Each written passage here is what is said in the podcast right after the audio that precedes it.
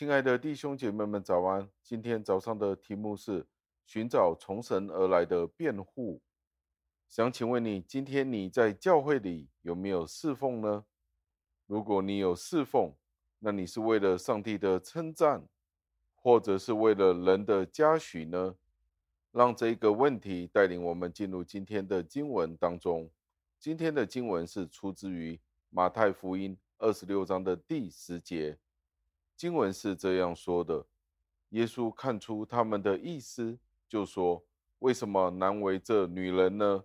她在我身上做的是一件美事。”感谢上帝的话语。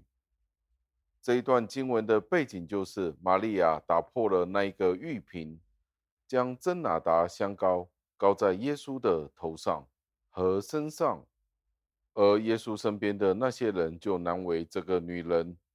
责怪他为什么要打破这一个玉瓶，不然的话，这个玉瓶里的真拿达香膏可以卖许多的钱，可以帮助许多的穷人，并且他做了高耶稣的这一件事情，所以这些人也觉得这是一件不应该做的事情，是一件不恰当的事。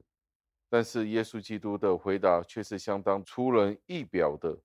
他为了这个妇女，这一位女士去辩护，也为了这个女人所做的工作去夸奖、称赞她。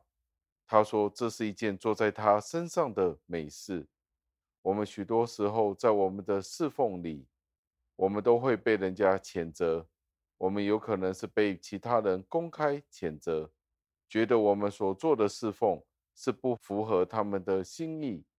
或者是不合体统，所以有时候，当我们被其他人批评，说我们忽视了这个世界上各种各样的标准、各样的判决，使得我们不是要去满足上帝的心意，反而许多的时候，我们会想，我们的侍奉，其他人会怎么样看呢？我们不是为了满足上帝，而是变成迁就其他人的想法。人是这样子的看，我们便这样子的做，并不是要讨好上帝，所以我们便会做一些的事情去应酬人的需要。今天弟兄姐妹，你与我在教会里服侍的时候，我们是要服侍人的心，还是我们要服侍上帝呢？今天上帝要求我们所做的是什么呢？而这样子的想法，许多时候是与人的想法相违背的。